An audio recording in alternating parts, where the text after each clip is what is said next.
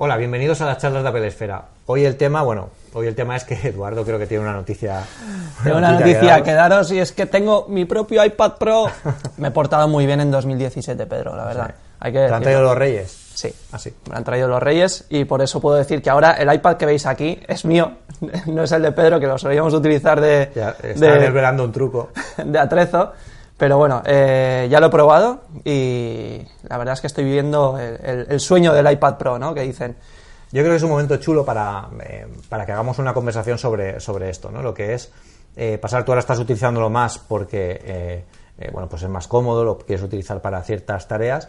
Y yo creo que podríamos tener la conversación de lo que es eh, el paso al, al- al iPad Pro, el paso a un dispositivo que no es un ordenador tradicional, pero que ya lo utilizas para lo, lo que antes utilizabas para, para lo que antes era un ordenador tradicional y era lo que normalmente se ha venido conociendo, unas palabras que ya quedan un poco aburridas, lo comentábamos antes de empezar, ¿no? Sí. No, queríamos, no queríamos enfocar mucho el episodio En a esas estas dos palabras. Pero sí que conviene explicarlas porque yo creo que mucha gente todavía eh, las, las las entiende de la forma por lo menos que Apple o Steve Jobs, que fue el primero que lanzó el, el- el término, no quería que fueran, que es la, la época eh, post-PC. Post-PC. Post-PC. La época post-PC, como yo la entiendo, y yo creo que es la idea que tiene, que tiene Apple, eh, corrígeme si me equivoco, o, o tú quieres lanzar la tuya, no es que de un día para otro tengamos que cambiar del ordenador eh, al dispositivo. Eh, que directamente este lo cerremos y que ya un iPad utilicemos. No, ese. Eso no es. Eso no es. Yo creo que la idea es. Hay tareas que siempre han hecho los ordenadores de escritorio, los portátiles, ordenadores en general, porque son eh, máquinas más potentes y son máquinas que podían hacer de todo, porque venimos en la historia de informática desde, con ordenadores de- desde los 60, 70. Pero ahora, poco a poco, ciertos dispositivos, y ya no solo hablo de- de- del iPad, también de los, de los El iPhone, iPhone. eh, están consiguiendo hacer tareas que tradicionalmente se hacían con los ordenadores de una forma mejor, una forma más óptima, una forma más cómoda.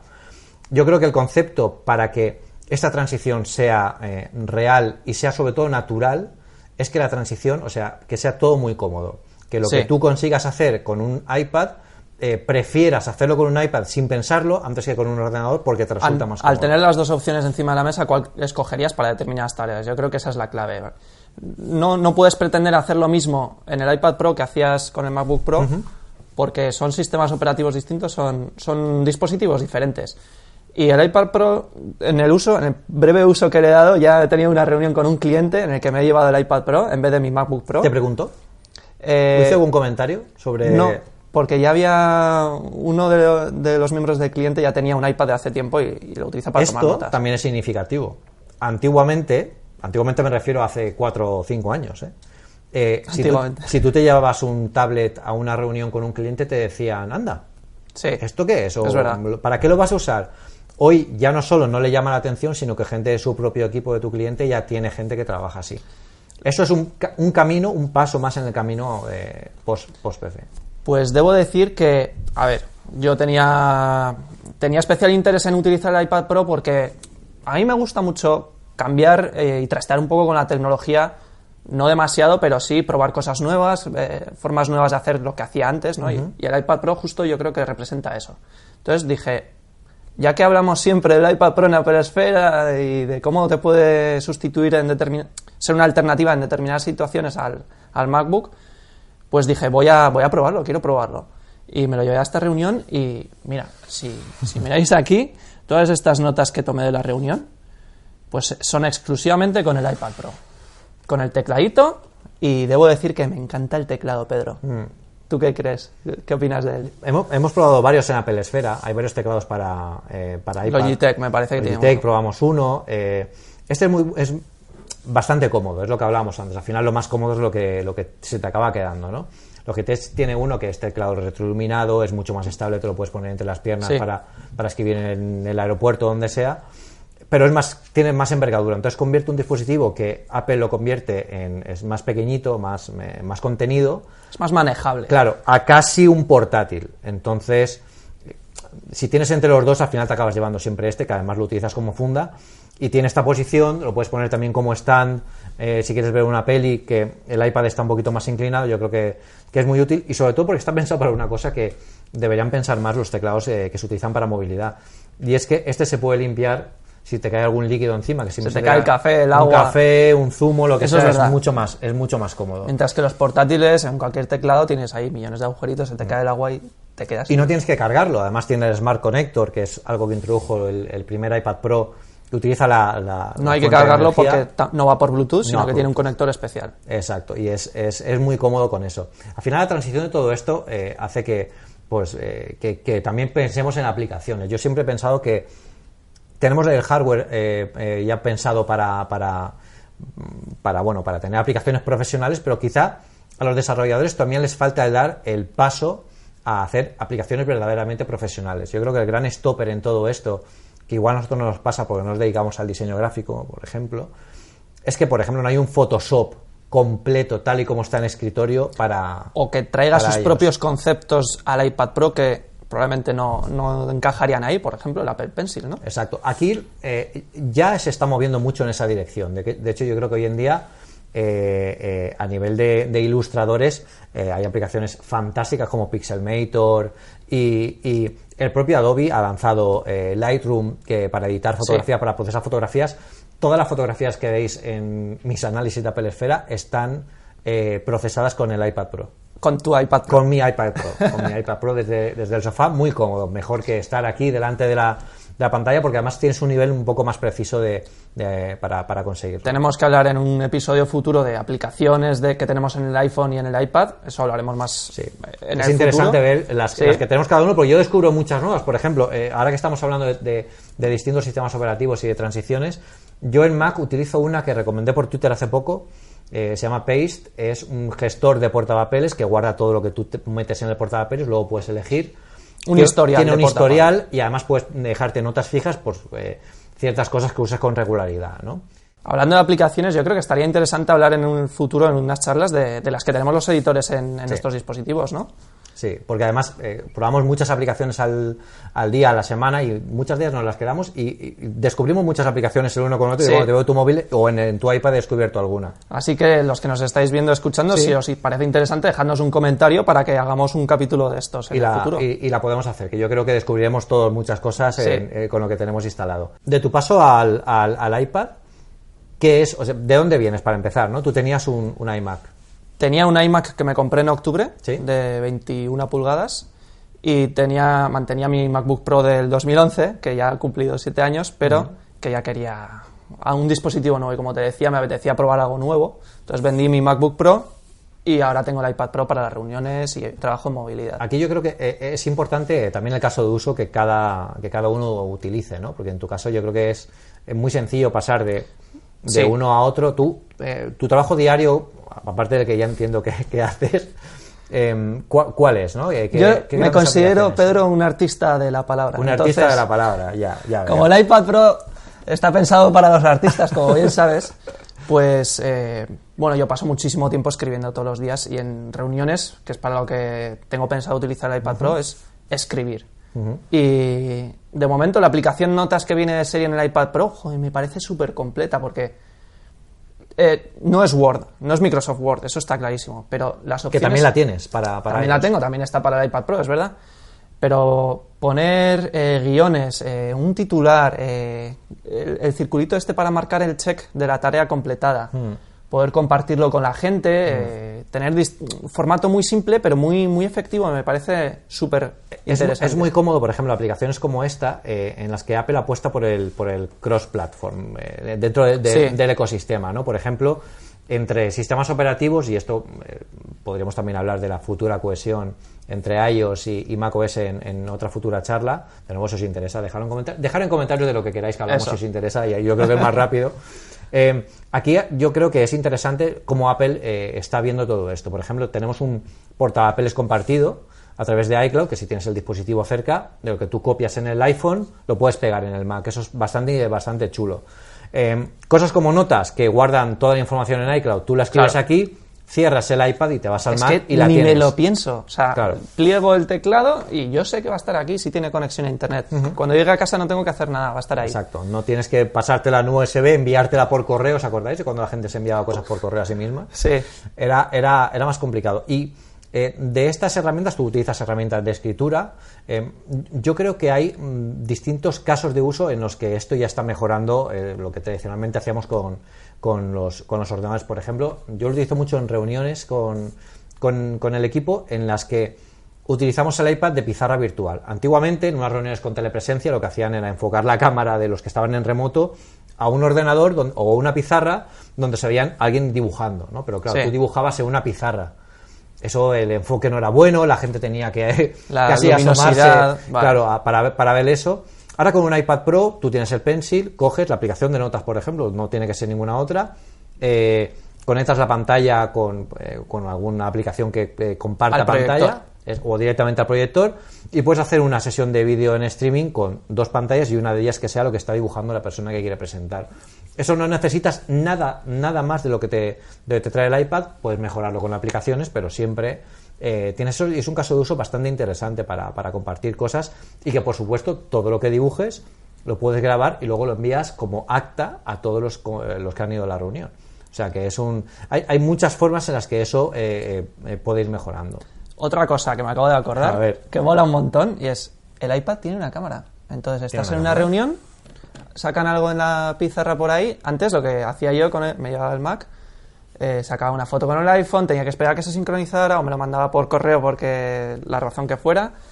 Y ahora no tengo más que levantar el iPad, saco foto y además con el Apple Pencil anoto lo que quiero encima de la foto. Y no tengo que estar dependiendo de si el ratón es mucho más preciso con el Apple Pencil. Apple eh, también quería explotar esa característica. De hecho, la cámara del iPad Pro en los anuncios de Es Apple. la del iPhone 7. Exacto. Y eh, no la publicitaba como una cámara para hacer grandes fotografías a nivel. Me, me llevo por ahí el iPad Pro para hacer fotos. Yo he visto en algún concierto a alguien que levantaba un iPad Pro y digo, bueno, No es lo normal. No es lo normal, no es lo normal. Esto se utiliza mucho para el, te- el tema de reconocimiento, de OCR. Tú puedes eh, pasarte un documento, luego el sistema te lo reconoce, puedes retocarlo, puedes cambiarlo. Todavía no lo he utilizado. Tengo planeado, en- si en alguna reunión nos reparten papel, que todavía hay gente que lo hace, pues mira, lo, lo escanearé con el iPad. Y la aplicación de notas, que también lo hace. la aplicación de notas y, y qué aplicaciones de terceros, aunque de esto hablaremos más, eh, más a fondo en una próxima charla, pero bueno, hay una que sí que quiero que me, que me cuentes, que ya hemos hablado en Apple Esfera de ella, pero yo no la había probado y veo que... Dejaré el la artículo en las notas para que lo podáis echar un vistazo. Se llama Gladys, con Y. Gladys. Y es una especie de cajón para la aplicación. Creo que tú tienes una que se llama Paste en el Mac. Sí. Tú copias algo, lo arrastras ahí y, y luego te permite llevártelo fácilmente de una aplicación a otra. Porque, como sabéis, el iPad Pro y los iPad de, el iPad de 2007 también puede tener eh, pantalla 2017. dividida. Dos- en do- 2007 no había iPad. 2017, perdón. Pues ese modelo. Y te permite la multitarea muchísimo más fácil. Es más cómodo. Y a mí me, me gusta bastante. Sí. Es gratuita. Bueno, ya hablaremos de ella. Para que os hagáis una idea de lo interesante que es esa, esa- sería esa charla si hablamos de las aplicaciones que tenemos cada uno. Yo acabo de descubrir esta, aunque la publicamos en Apple Esfera, pero no la vi a fondo. Tienes que leernos más. Pedro. Sí, sí, sí, tengo que, leer, tengo que leernos a nosotros mismos más. Eso es. Y, y has- ¿hay algo que no hayas podido hacer con el iPad Pro que sigue, sigas haciendo con el, con el iMac? Pues yo creo que de momento todos los artículos de Apple Esfera los estoy escribiendo en el iMac. Aunque hace unos minutos, es que ya os digo que, que lo tengo desde hace nada, eh, he probado a escribir los artículos directamente en el administrador de, de Apple Esfera y no veo ningún problema Sí, a priori. ah, eso ya depende de cada sistema, cada cosa que se utilicen.